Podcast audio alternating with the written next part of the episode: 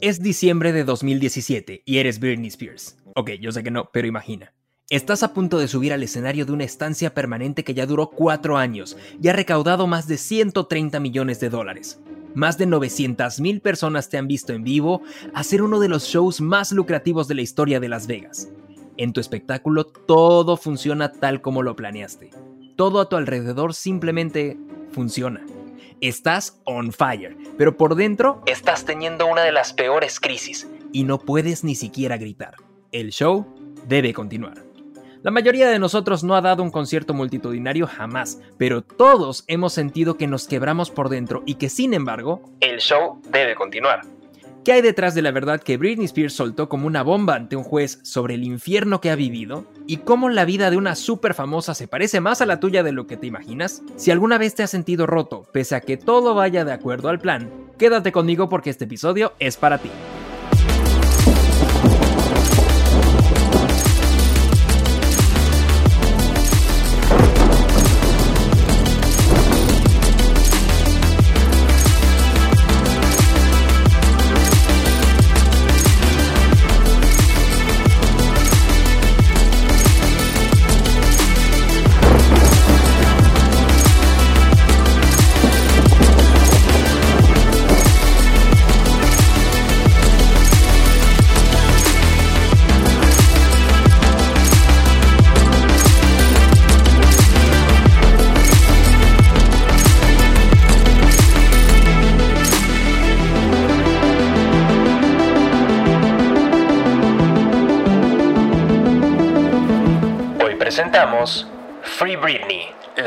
Por tu salud mental.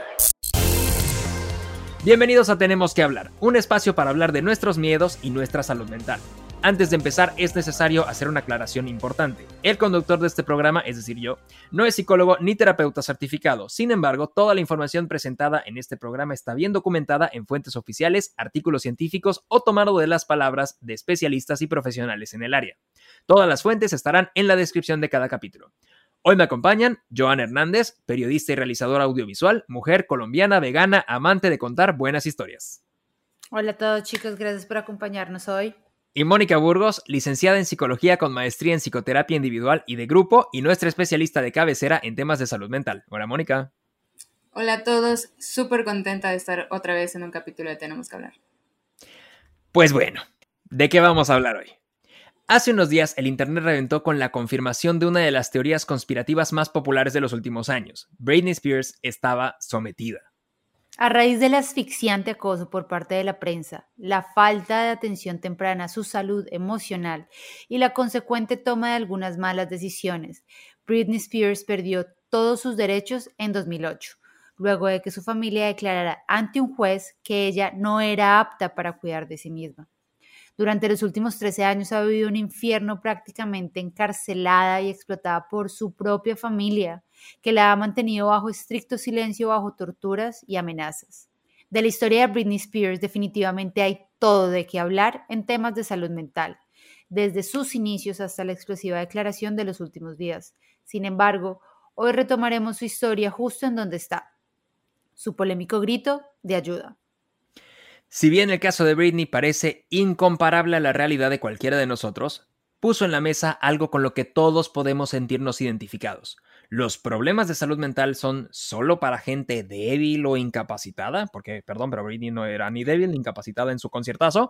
Si mi salud mental no está bien, significa que no puedo funcionar en mi día a día y sobre todo, si todo en mi día a día parece funcionar, ¿puedo tener algún riesgo de salud mental? Antes de empezar, quiero retomar algo de, los, de las mejores ideas del capítulo anterior que me encantó y Mónica dijo al aire. No son problemas de salud mental, son experiencias de salud mental.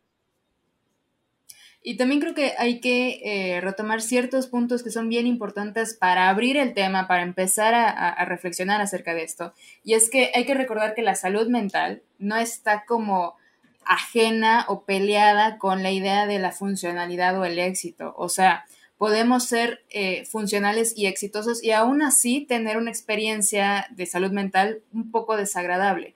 Hay que estar muy pendientes de la forma en la que pensamos, de la forma en la que sentimos, la forma en la que nos relacionamos e incluso en la manera en la que actuamos en todos nuestros contextos esos cuatro aspectos deben, deben ser no una alarma, pero sí algo que tenemos que tener pendiente y presente cuando queramos reflexionar acerca de cómo está nuestra salud mental.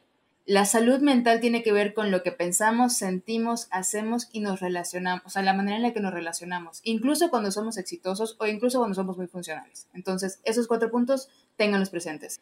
También hay que hablar acerca de que, sobre todo en el caso de Britney Spears, sí, hay un temazo de salud mental, pero también hay que hablar acerca de toda la violencia que ha sufrido y que sigue sufriendo, no solamente de su familia, diría, de los paparazzis, de la media, de, los la gente que le hacemos memes. claro, o sea, es que en el ejemplo de Britney Spears podemos ver como a gran escala lo que sucede en muchísimas partes con muchísimas mujeres de países de habla hispana que también son víctimas de difamación y que no tienen redes de apoyo y que sus familias las manipulan y que el agresor está con ellas. O sea, es que este es un súper ejemplo para que podamos como que dimensionar y luego reflexionar. Porque lo que le sucedió a Britney nos puede suceder a cualquiera. Buenísimo y ya tendremos programas de eso, porque es que está interesantísimo. O sea, cómo, cómo llegó a donde está, no, no estoy hablando del éxito en su carrera, sino a la situación tan tremenda en la que está metida, cómo llegó por un, un ciclo de violencia que empezó por todos lados. La gente la atacábamos, en esa época era nada más las revistas y a Britney porque era artista, pero hoy cada quien es, es figura pública en Internet y le pueden tirar todo el hate que quiera la gente y estamos expuestos a ese mismo tipo de ataques que a ella la llevaron al borde de la locura y tiene que ver con ciclos de violencia, por lo que entiendo. Violencia sistemática porque en el caso de Britney, Britney, como bien dices, o sea, no solamente es violencia de parte de su familia, sino de todos los elementos que estamos alrededor de ella y que ejercemos presión. El y, que también, Una cosa que dijiste en, la, en el capítulo anterior es la salud mental no es nada más tuya, no depende de ti en tu cabeza, es todo tu entorno, tu contexto, y Joana igual decía, es una experiencia grupal. Y es que fíjense, o sea, el testimonio que hoy hace tanto, o sea, como tanto ruido, al que le prestamos tanta atención y sobre todo al que estamos validando, no sería el mismo resultado si ese testimonio, como lo fue la vez anterior, lo hubiese presentado 10 años atrás, 5 años atrás, 8 años atrás. O sea, es que el contexto, el momento histórico y la sociedad y lo que está sucediendo como nos, con nosotras y nosotros como personas y como sociedad, tiene todo que ver con el, con el ruido que está teniendo ahorita Britney Spears. Claro, y con cómo leemos esa violencia. Y hoy la podemos ver y hace 10 años no, y nos parecía chistoso bueno, no para, para toda la gente que quiere escuchar ese, ese capítulo, que estuvo muy, muy bueno, encuentran el vínculo o el link por cualquier lugar de aquí de la pantalla o en su lista de reproducción en Spotify. Ahora sí, continuemos con el tema. Bueno, Moni, así como teniendo en cuenta en este momento que está pasando todo lo de Britney Spears, se vuelve a tocar otra vez el tema de la salud mental y lo importante que es tener una, una salud mental positiva para la vida, ¿no? Me genera ruido ¿qué factores son los que yo debo considerar para evaluar mi salud mental? Yo no sé si le eh, metería la palabra como evaluar, porque una evaluación tiene un resultado de un diagnóstico, entonces luego entonces si algo sale mal es que estoy como reprobada. Y no necesariamente, o sea, con la salud mental hay que ser de pronto bastante flexibles eh, porque, porque es necesario, porque somos humanos y la salud mental no es como eh, una meta, no es algo tangible que una vez que llegas la tienes y sería fantástico. O sea, trabajamos, la. Sí, claro, o sea, y en 10 años la conservo, padrísimo. No, la salud mental es un proceso y es un proceso que dura toda la vida, incluso cuando te dedicas a eso. O sea, los psicólogos de tarea y de por sí tenemos que llevar un proceso psicológico el resto de nuestra existencia. No porque leamos muchísimo de salud mental significa que estamos para nada. Entonces, para, tener como, eh, para responder tu pregunta, ¿qué factores debo de tener pendientes al momento de mirar mi salud mental? Así la dejo un poco más humana, o sea, la, reflexión. Son, yo diría que cuatro. La manera en la que pienso, o sea, lo que me digo en mi cabeza o, la, o de pronto incluso soy psicóloga y yo me imagino que tengo muchas personas en mi mente, no me juzguen. Ah, yo también. Pero, pero es, una, es una cosa muy interesante en mi cabeza. Yo hablo mucho tiempo sola y no necesariamente soy psicópata, o sea, psicópata, quién sabe, psicótica. Este, entonces, la manera en la que pienso, uno, la manera en la que me siento, mis emociones, incluso mis sensaciones, porque el cuerpo es súper inteligente. Estoy en una situación en donde siento mucha tensión en la espalda, me duele la cabeza, tengo uno en el estómago. Bueno, algo hay ahí que cuando llegas a esa situación te sucede. Entonces, lo que pienso, lo que siento, emociones y sensaciones, lo que actúo, la forma en la que hago o resuelvo las cosas y también la forma en la que me relaciono. Y ojo aquí, o sea, sí con las personas, pero también con los contextos, me relaciono con el trabajo de esta forma, me relaciono con la familia de esta forma, me relaciono conmigo misma de esta forma. Entonces, la relación está implícito en todo lo que hacemos. Para puntualizar y ya terminar la pregunta y que quede muy clara.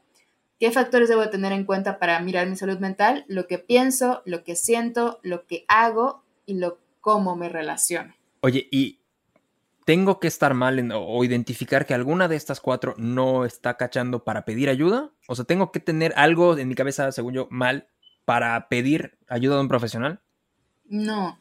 Y, y fíjate que eso de pronto me encantaría que fuese como más popular, porque y me incluyo, a veces esperamos a que nos esté revolcando en el lodo para decir, no, bueno, ya no puedo sola, para luego ir, ir a pedir ayuda.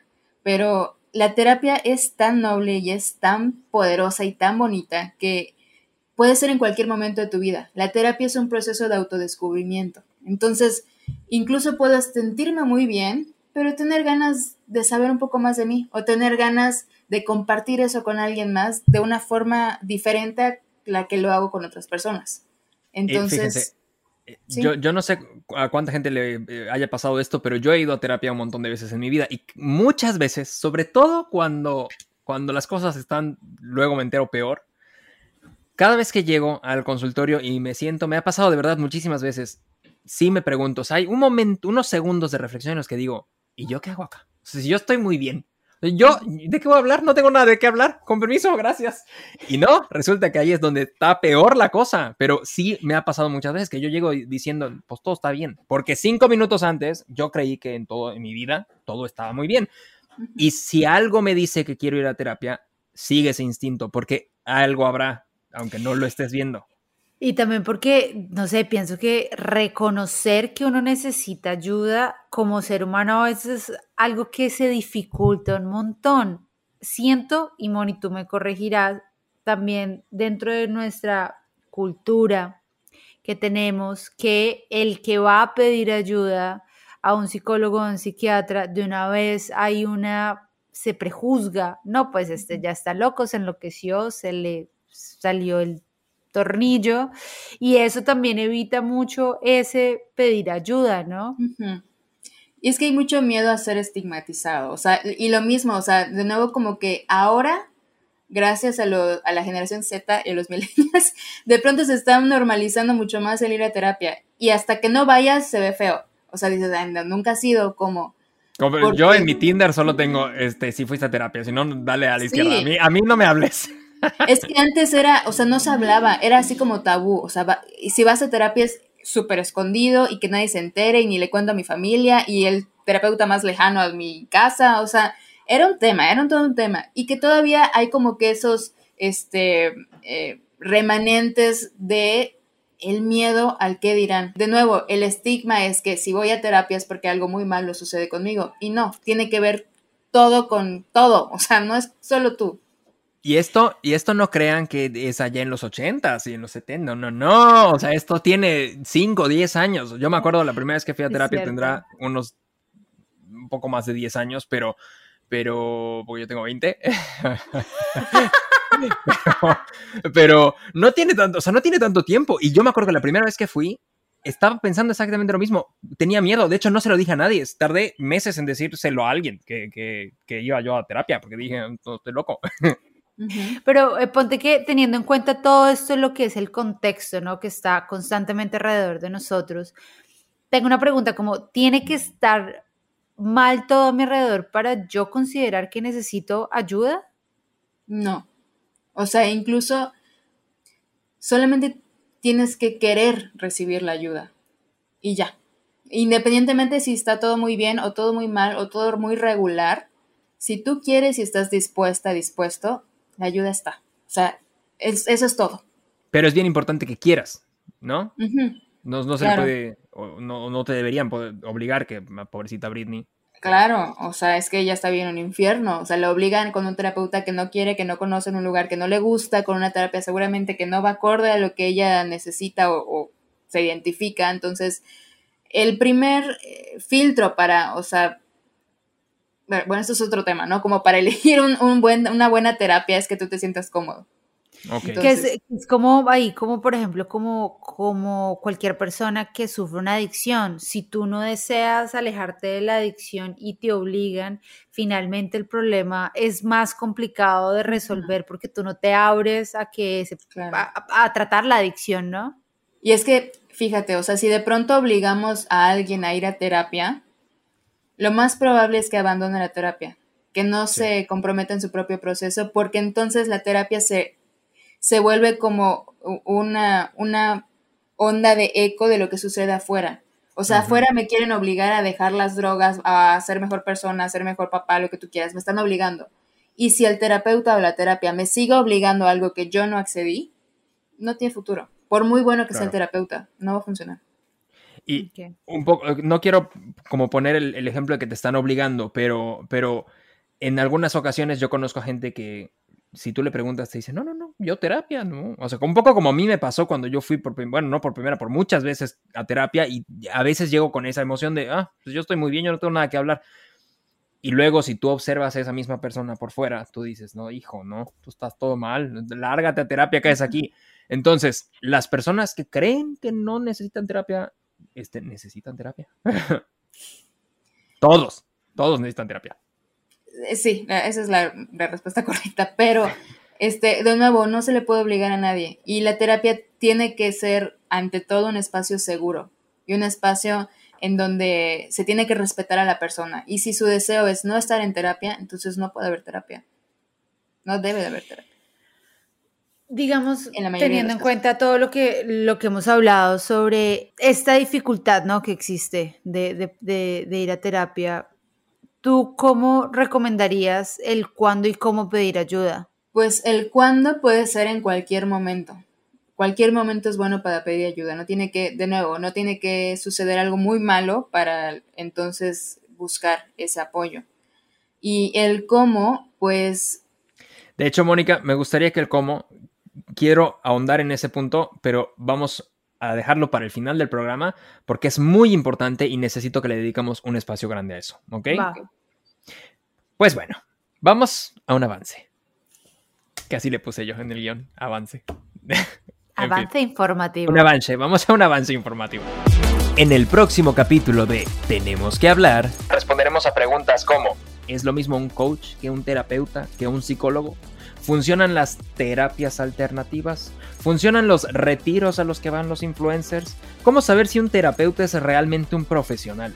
Si siento que mi terapia no funciona, ¿qué hago? ¿Y qué significa que mi terapia no funcione? ¿Cómo saber si mi terapia no está funcionando? Todo esto y mucho más te en el próximo episodio, pero ahora continuemos con otro de los momentos más choqueantes y reveladores de la declaración de Britney Bitch.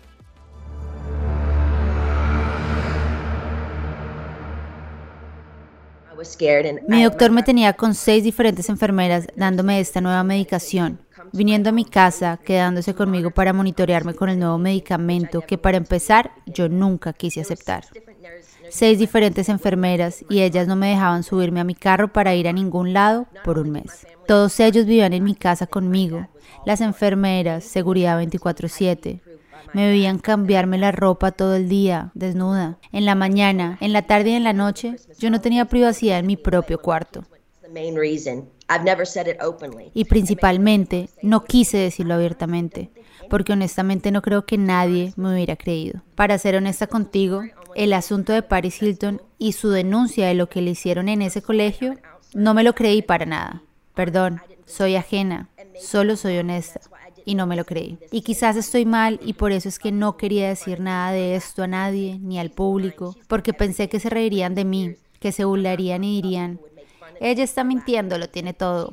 Ella es Britney Spears.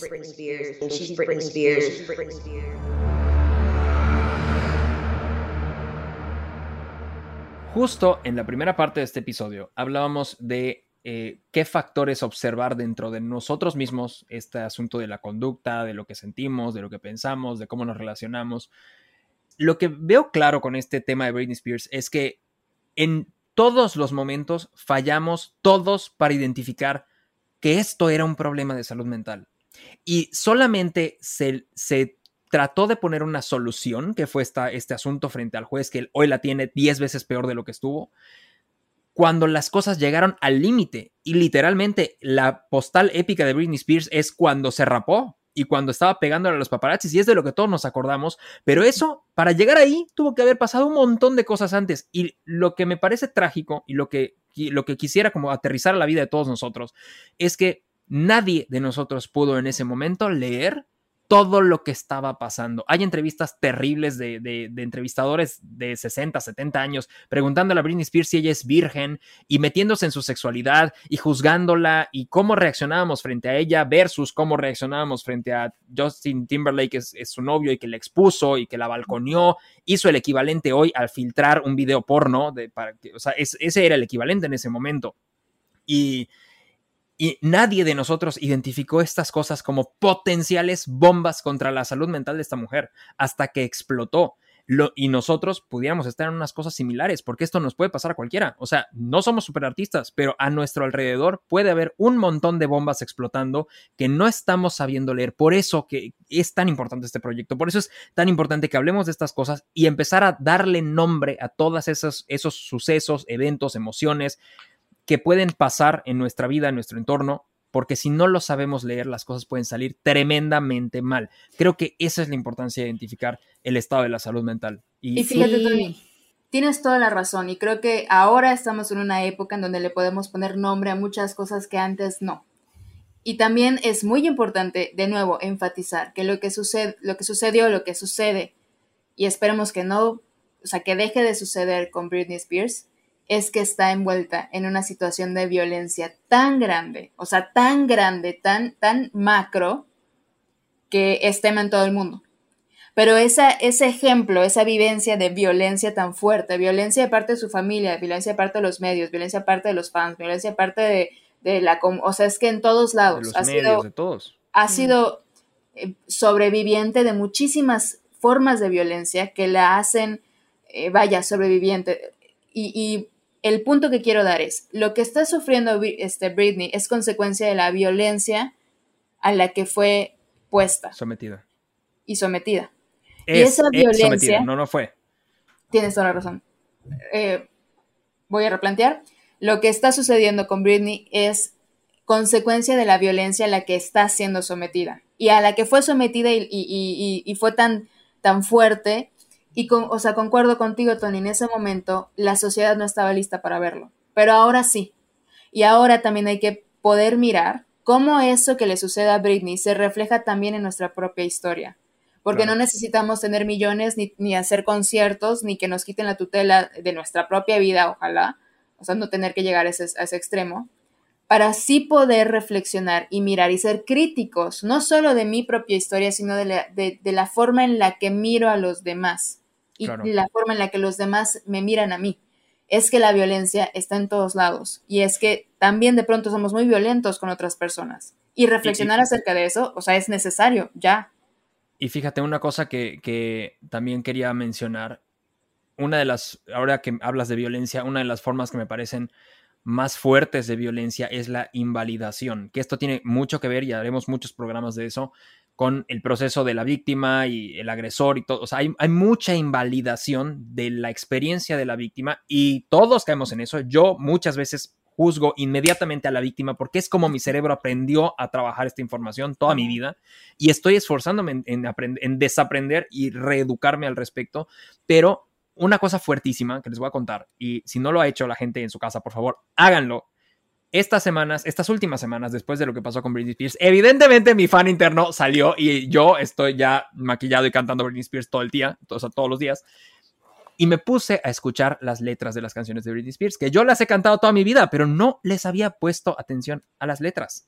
Y todas las canciones, es que de verdad yo no me he topado con una sola que no sea un grito de auxilio de me están asfixiando. En todas las canciones está un testimonio vívido de lo que le estaba pasando desde antes de esta situación de que le quitaran sus derechos, desde antes, desde el inicio de su carrera. Hay un montón de canciones que tienen literal la letra digo, algunas parecen románticas, pero cuando las lees bajo este contexto te das cuenta de que no todas son románticas. Muchas estaban hablando de esta situación de violencia y de excesivo control y dominación que estaban ejerciendo sobre ella y nadie la vio. Todo el mundo nos, o sea, las cantamos y las bailamos y sí, lo que quieras, uh, padrísimo, pero nadie estaba escuchando a esta mujer. Nadie estaba escuchando a la víctima. Entonces, Mónica, tú mencionabas, antes de, entrar al aire, eh, mencionabas algo que me gustó mucho, eh, que tú importas, tu historia, lo que te sucede, lo que sientes, es importante y se tiene que escuchar. Y por eso es este espacio para hablarlo. ¿Qué, me puedes decir tú al respecto? Y es que fíjate que mientras escuchaba también pensaba en los recursos que tiene Britney y que tienen todas las personas que están en una situación similar, o sea, similar en el sentido de una situación violenta, y también en alguna situación en donde la salud mental se vea comprometida. De pronto la invalidación sí viene de fuera, pero qué fuerte es cuando somos nosotros mismos los que decimos, es que soy, soy una pendeja, es que no puedo, es que no, no tiene sentido contarlo porque como para qué, hay personas que la están pasando mucho peor que yo. A ver, o sea, si te está sucediendo, si lo estás pensando, si lo estás sintiendo, es suficiente. Y lo que estás haciendo en este momento para sobrevivir es seguramente lo mejor que puedes hacer en el futuro, exacto, con lo que tienes. En el futuro, y a lo mejor si te acercas a otros recursos, e incluso dentro de la misma situación, ahorita me acordé que me acordé cuando lo estabas diciendo, ¿no? Britney de pronto, a lo mejor su, grito de, de ayuda fue a través de sus canciones. A lo mejor no lo escuchamos, pero bueno, era lo que, lo que se estaba viviendo en el momento. Sin embargo, ella utilizó ese recurso hay otros recursos que también pueden ser muy sutiles y que ya se están visibilizando mucho más. Por ejemplo, palabras claves en los antros cuando sientes que te están como presionando o acosando.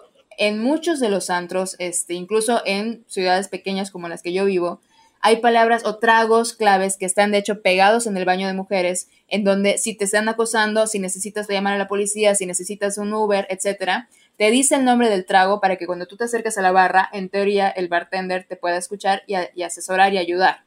También en eh, mujeres víctimas de violencia hubo un caso como bastante eh, famoso en, internet en donde eh, una mujer estaba haciendo videollamada con su mejor amiga sobre una receta, creo que de pasta, y esa mujer le hace la, la seña de auxilio y afortunadamente su mejor amiga entendió. El agresor estaba atrás, estaba en una situación de riesgo tremenda. Seguramente si su amiga no lo entendía, algo muy malo iba a pasar. Pero ella lo único que hizo fue muy discretamente levantó los cuatro dedos, metió el dedo gordo y cerró. Esta señal es una señal de auxilio cuando estás en una situación de violencia y no puedes hablar. Y como estas hay un montón, o sea, es que las víctimas, que a mí no, o sea, hay que también como parafrasear, no son víctimas, son sobrevivientes, porque han sobrevivido y seguirán sobreviviendo. Las sobrevivientes de, violencia tienen recursos que a veces no miramos por decirles pobrecitas, porque, ay, mírala. No, o sea, son tan que fuertes eso. que han sobrevivido todo eso. Y, y eso es suficiente, o sea, es que lo que has pasado es suficientemente válido para hablarlo, para que te acompañen, para que te escuchen y para que puedas recibir ayuda. No necesitas ser Britney Spears, necesitas ser tú y ya. Y, no, y algo que quería como agregar un poco de todo lo que hablabas eh, tú, Tony Moni, es también que uno, nosotros somos parte de ese contexto el cual terminamos juzgando, prejuzgando y generando, digamos, esa mala acción que puede generar al otro una como uno hace parte de afectar la salud mental del otro. Entonces me acuerdo, me, me, quedó sonando mucho la parte, digamos, que Britney en este caos, cuando se rapó y demás, también el mensaje de querer salir de este prototipo de la mujer rubia, delgada, perfecta, para que, la, para que el contexto que estaba alrededor de ella, por favor, se alejara o de alguna forma como leyeran, leyeran. La leyeran, exactamente. Y que esas son señales súper importantes que muchas veces nosotros al normalizar que no es, tenemos que estar pendientes de nuestra salud mental, no, no la vemos en el otro y pues menos en uno. Y por eso vuelve el tema como de qué tan importante es empezar a hablar de esto, empezar a identificar, porque si no tienes la tranquilidad de poder hablar del tema, pues identificarlo es mucho más complicado. Y quiero que, que, tengan muy clara la gente que está viendo este video o está escuchando este, este podcast que vamos a hacer muchos, muchos episodios, tanto con casos, analizando casos, escuchando casos reales y también, desde luego, con Mónica y con otros especialistas para dar todas las herramientas y todo el conocimiento posible que se, que se pueda respecto a estos temas para que sea más común, para que sea más normal saber y tener esas herramientas a la mano. Pero como un primer caso, o sea, un primer eh, paso, yéndonos un poco para atrás, creo que antes de hablar de los ciclos de violencia y de, toda esta situación como mucho más técnica y más especializada y etcétera, lo primero que yo me preguntaría si estoy en una situación en la que identifico que mi salud mental no está al 100% o algo hay que yo siento que tengo que resolver, lo primero que haría o lo primero que me preguntaría es ¿y a quién le cuento? ¿A quién? ¿Cómo elegir a quién contarle lo que sea que me pase? Pues bueno, hay cosas que tienes que tener presentes al, momento de elegir a la persona a la que le quieres confiar o contar lo que te está sucediendo. La primera es que confíes en esa persona, que esa persona sea empática y que creas que pueda tener la capacidad de escucharte y que pueda también ser un vínculo, un puente o un apoyo para acercarte a más recursos, porque, ojo, eh, podemos querer mucho a las personas que tenemos muy cerquita de nosotros, pero a veces esas personas no cuentan con los recursos o con la preparación o con las respuestas o con la ayuda necesaria. Y está bien, no tendrían por qué tener todas las respuestas. Lo que sí pueden hacer es ser como esa ayuda o ese vínculo que te impulse a ti a buscar entonces organizaciones, a buscar entonces instituciones, a buscar entonces profesionales preparados de la salud que te puedan asesorar y apoyar en lo que sea que estés pasando y necesitando para ver si entendí bien tu, tu, punto, Mónica, lo que dices es que cuando vas a pensar, tienes una situación, necesitas ayuda, ¿a quién le digo? ¿Cómo elegir esa persona? La clave es una persona que tenga lo necesario, que en este caso tú mencionabas empatía, a lo mejor eh, apertura, para llevarte a ti a conseguir más recursos con una organización o con un especialista de la salud mental. O sea, la jugada no es a la persona que yo más quiera, sino a una persona en la que confíe y que me pueda llevar a obtener la ayuda profesional. ¿Estoy bien? Estás muy bien. Y Moni, ¿qué pasa, ¿qué pasa de, o sea, yo cómo puedo luchar contra alguien que no me crea y termina siempre como señalándome, culpabilizándome? No luches. No le creas a quien no te cree. No vale la pena. El trabajo es contigo, el trabajo es con tu historia y no con terceras personas. Entonces, desgastarte tanto para intentar convencer a alguien de lo que te sucede a ti, generalmente no funciona. Incluso cuando son instituciones em, que deberían de encargarse de eso, claro. Eh, claro, no estamos, hablando de las, no estamos hablando de las organizaciones que se dedican a estos casos de, ayudar a la gente en temas de salud mental o en temas de violencia, sino cuando hablamos de, lamentablemente, en muchos países de habla hispana, cuando te acercas a las autoridades a poner una denuncia, es muy común que te revictimicen. Entonces, a lo mejor ellos no están preparados. Con ellos es otra historia y haremos otro programa. Pero lo primero es no pelearte con tu entorno, con la gente de tu entorno que no te va a creer, sino encontrar a esa persona que te pueda llevar a encontrar los apoyos suficientes y necesarios para que tú superes esta situación. Busca la excepción. O sea, si estás en un entorno donde no te sientes validada, ni comprendida o validado o comprendido, encuentra la excepción.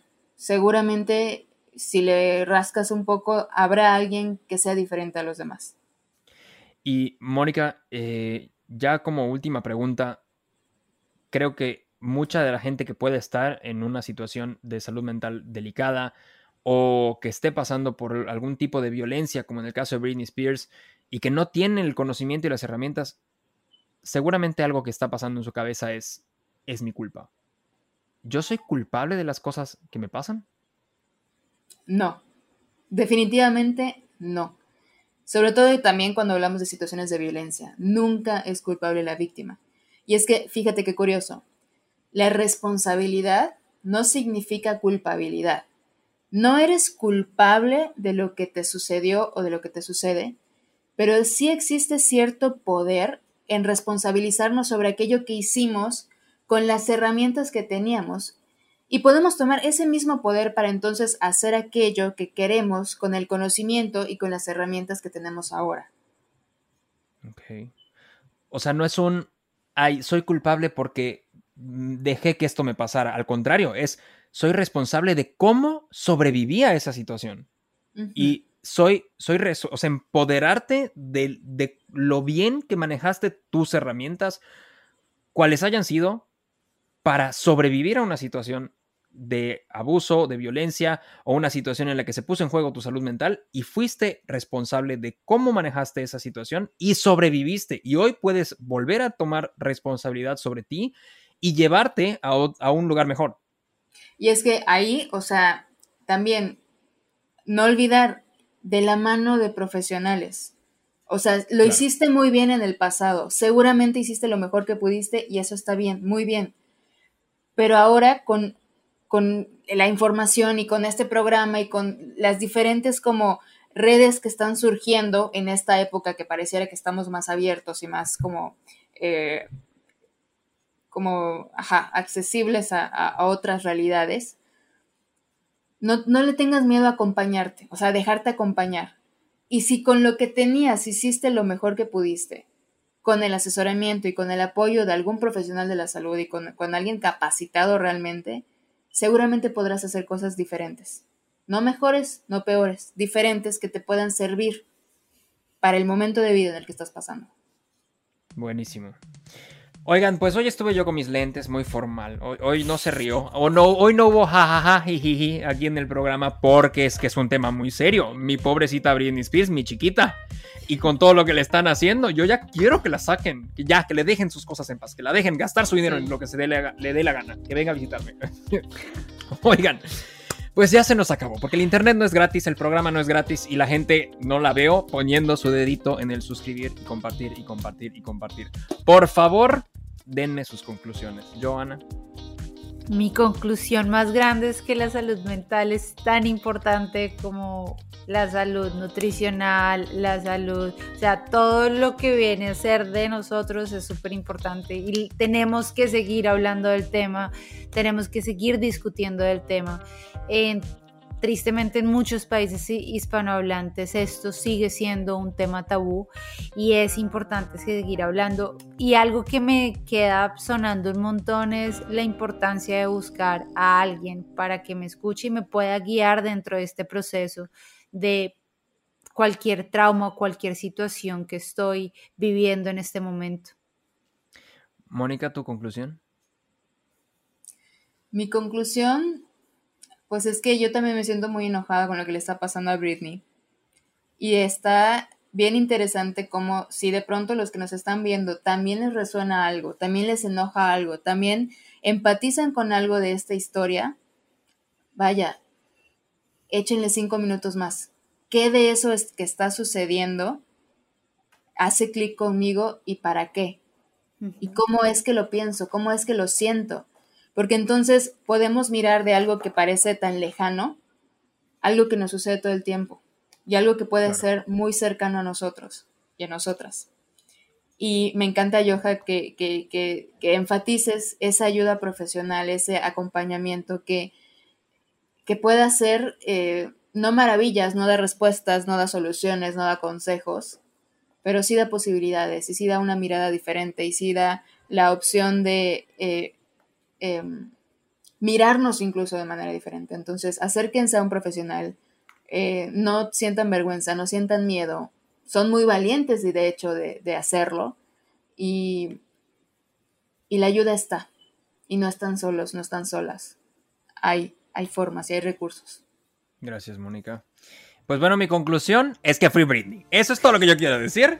Y que todos vayan al psicólogo. O sea, yo a todos los voy a mandar. cuando yo sea millonario, porque este programa me haga millonario, yo voy a regalar pases para que vayan a terapia. Para que vayan a terapia. Y no se pierdan la siguiente eh, emisión, el siguiente programa, porque vamos a hablar sobre la diferencia de estos coachings y estas, porque también hay un tema parecido al de Britney, pero que tiene que ver con los influencers en Internet y un escándalo que se reventó en las últimas semanas también, de, de precisamente hablando de esto, a quién pedir ayuda, o sea, cuál es este profesional, quién sí es un profesional y quién no, porque hay mucha gente que se para a decir lo que se le da la gana y a ustedes les encanta, no me van a mentir, o sea, a la gente le encanta estar ahí, sí, yo soy fan y ay, me encantan las frases motivacionales baratas en Twitter y en Instagram, me fascino. Por favor, tengan un poquito más de decencia y vayan con gente que sepa. Esa es mi conclusión, que no fue conclusión. Nada más saquen a Britney de ahí donde está. Eso es todo lo que quiero decir. Pues bueno, gracias por acompañarme hoy. Joja, Mónica, ya quiero grabar el próximo capítulo porque me estoy muriendo de saber todo lo que, lo que ya les dije, ya les conté. Recuerden, por favor, que si les gustó el capítulo de hoy y si te sirvió de algo, por favor, por favor, o sea, de verdad, hazme, el favor de dejarnos un comentario o califícanos si nos estás escuchando en Spotify y recomiéndanos con tus amigos, con tu mamá, con tu papá, con toda la gente que no reconoce su problema. Recuerden que son una parte, ustedes, ustedes son una parte importantísima de este proyecto este proyecto se trata de escuchar sus historias. Así que si tienes algo que contar, por favor, revisa nuestro canal en YouTube. Está como Tenemos que hablar by Tony Fragmentado, en donde encontrarás las instrucciones para enviar tu historia de forma completamente anónima. Nadie va a juzgarte, nadie va a saber quién eres, y ayudar y, hablar puede ayudarte a sanar y a encontrar mejores perspectivas y soluciones. Gracias a todos los que están sumándose a esta comunidad y a, nuestros Patreons, que en este momento no es nadie, pero un día, gracias a los que un día serán. Muchos. Serán muchos. Nos vemos en el próximo episodio. Bye. Y recuerden que todos los links y las fuentes están en la descripción de este episodio. Ahora sí, bye bye.